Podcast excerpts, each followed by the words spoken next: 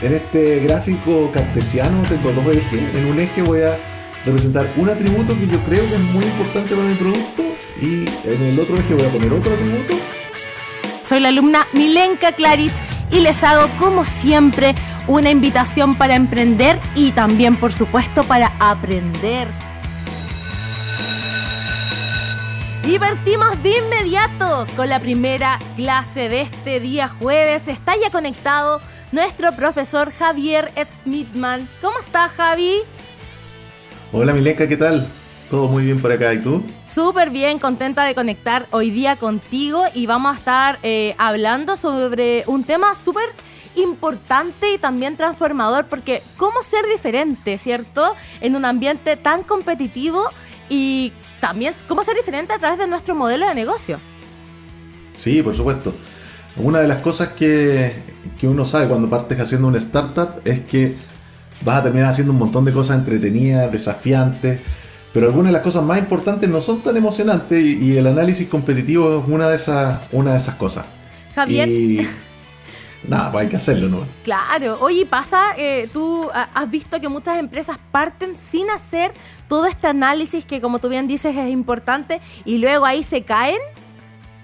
No, por supuesto. La, mayoría de los emprendedores son muy apasionados por el producto que están, que están haciendo, que están construyendo y quieren partir trabajando y vendiendo lo antes posible.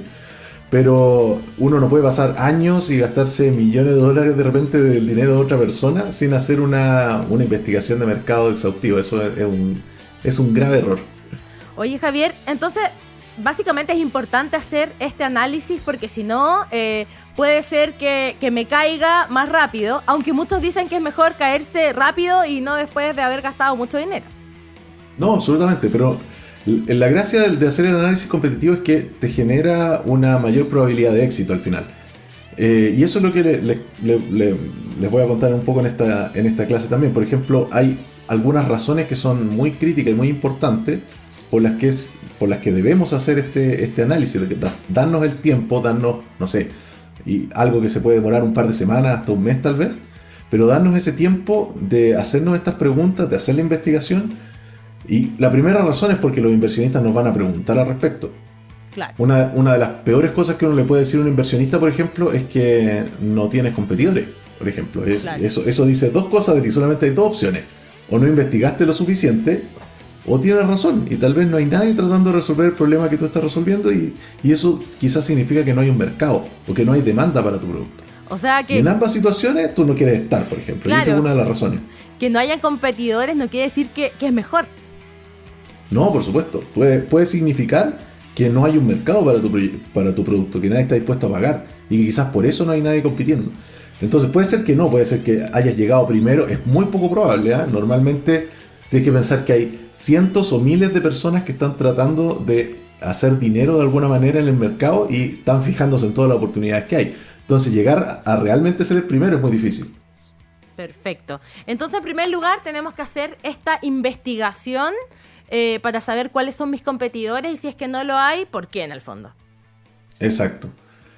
Eh, y una de las cosas que a mí me gusta hacer por lo menos es tratar de ver gráficamente dónde uno está parado, porque es seguro que vas a encontrar competidores, tal vez muchos competidores o varios competidores, más grandes, más chicos, de distintos tamaños.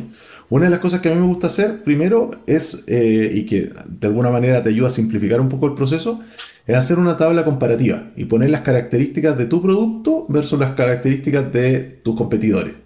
Y también incluir de repente en esa, en esa misma tabla otras métricas. Por ejemplo, desde cuándo está operando tu competidor, cuánto vende, cuántos empleados tiene, eh, u otras, todas las que puedas encontrar.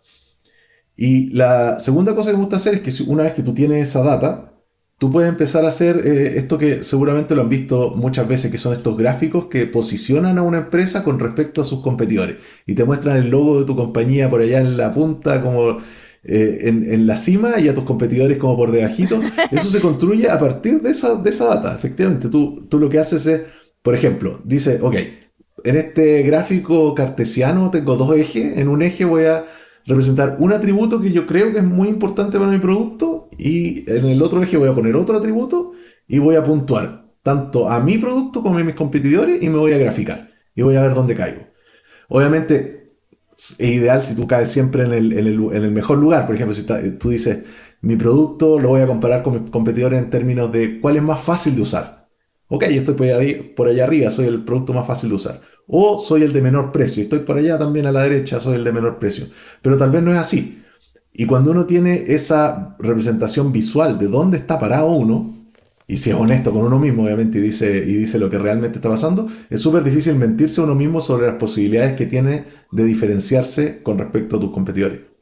Estamos hablando con Javier Smithman en su clase de Levantando Capital de Riesgo y hoy estamos viendo cómo ser diferentes en un ambiente competitivo y de modelo de negocio. Ya definimos que en primer lugar tenemos que hacer una tabla comparativa, incluir también ahí los datos de la competencia y luego graficarlo eh, de una empresa de tu empresa versus otra. ¿Con qué vamos después? Bueno, con eso tú ya vas a tener una buena idea de qué otros jugadores están en tu espacio eh, y puedes empezar a pensar en cuál va a ser tu factor diferenciador. Si tú ves este, esta, esta, tabla o, este, o, estos gráficos que tú estás construyendo, vas a darte cuenta de qué es lo que están haciendo los demás, tal vez, qué estás haciendo tú.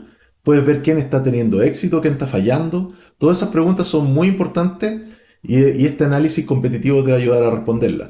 Te va a permitir aprender de los errores de los demás. Porque al final, construir un, modelo de negocio exitoso requiere equilibrar un montón de cosas. Por ejemplo, eh, no es recomendable mirar a tus competidores para copiarles.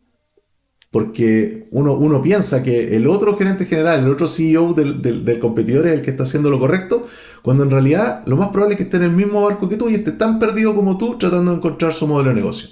Y por otro lado, no mirar a, tu alrededor y ver qué cosas puedes aprender es una locura. Entonces ese es el equilibrio que uno debe tratar de alcanzar. Javier, ¿y pasa que muchas veces los emprendedores eh, no quieren mirar, eh, como no quieren desilusionarse, por así decirlo? Sí, por supuesto. Eh, si, si, tú te quieres negar, en el fondo, tratar de engañar a ti mismo, decir mi producto es invencible y nada que haga mi competidor me puede ganar, te vas a estar tratando de engañar a ti mismo. Y, en el momento en que vas a tratar de levantar capital, una de las primeras cosas que te van a, que te van a preguntar es quién es tu competidor, contra quién estamos peleando esta, esta batalla. Eh, y en el fondo es porque tu inversionista quiere estar, quiere confiarle su dinero, sus recursos y su tiempo a una persona que por lo menos se, se dignó a, a, mirar a su alrededor y tratar de aprender lo más que pudo de su mercado. Entonces es súper importante hacerlo. Correcto. ¿Y qué hacemos después? Por ejemplo, que nos damos cuenta que de que efectivamente tenemos muchas fallas, pero también oportunidades. ¿Las trabajamos? Sí, por supuesto. Una vez que uno ya identifica ese tipo de cosas, a partir de toda la información que uno puede encontrar, ya sea en internet, hay información pública por todas partes. Eh, incluso para ciertos emprendimientos uno puede encontrar, eh, qué sé yo, eh, sus niveles de venta o sus empleados o quiénes son sus clientes publicados directamente en internet uno trabaja sobre esa, sobre esa información y empieza a mejorar tu modelo de negocio. Y una vez que, logras encontrar tu camino, ya uno ya se va derecho, digamos, y siempre y cuando seas capaz de eh, hacer calzar lo que tus clientes quieren con lo que tú estás ofreciendo. Y con los atributos que son más destacados, que son más deseados por tus clientes. ¿Cuál sería el mejor consejo para una empresa que está en este proceso? Eh, hay varias cosas. ¿eh? Una, de las cosas que les recomendaría para hacer este, este análisis competitivo, porque una vez que uno tiene los datos es muy fácil de hacer. Pero ¿de dónde consigo los datos? Lo que, lo que ya les comentaba, hay información pública en Internet. Muchas veces tus competidores, cuando levantaron capital, lanzaron una nota de prensa y dijeron un montón de datos eh, de cómo les estaba resultando y qué eran las cosas que son importantes para ellos. Uno puede empezar a mirar en las redes sociales, ver qué es lo que están publicando tus competidores, eh, de qué están hablando. Pregúntale a tus clientes también qué están opinando. Tal vez tus clientes te pueden decir por qué ellos te prefieren a ti en vez de a tus competidores. Y tal vez si perdiste un cliente, le puedes preguntar también y ver por qué se fue. Y qué es lo que le ofrecía a tu competidor que eh, hizo que él lo prefiriera. Entonces, en conclusión, eso, eso, es, eso es muy importante. Las fuentes de, para conseguir información hay que ser creativo, pero se puede, siempre se puede. Y hay información, hay un montón de información disponible que te puede ayudar a construir esto. Eh, y eso lo dejaría yo como una, como una conclusión de, este, de, esta clase. Buenísimo, Javier Smithman con su curso Levantando Capital de Riesgo. Muchas gracias por haber estado con nosotros hoy y nos volvemos a encontrar en una próxima clase. Encantado, un gusto. Que estén muy bien.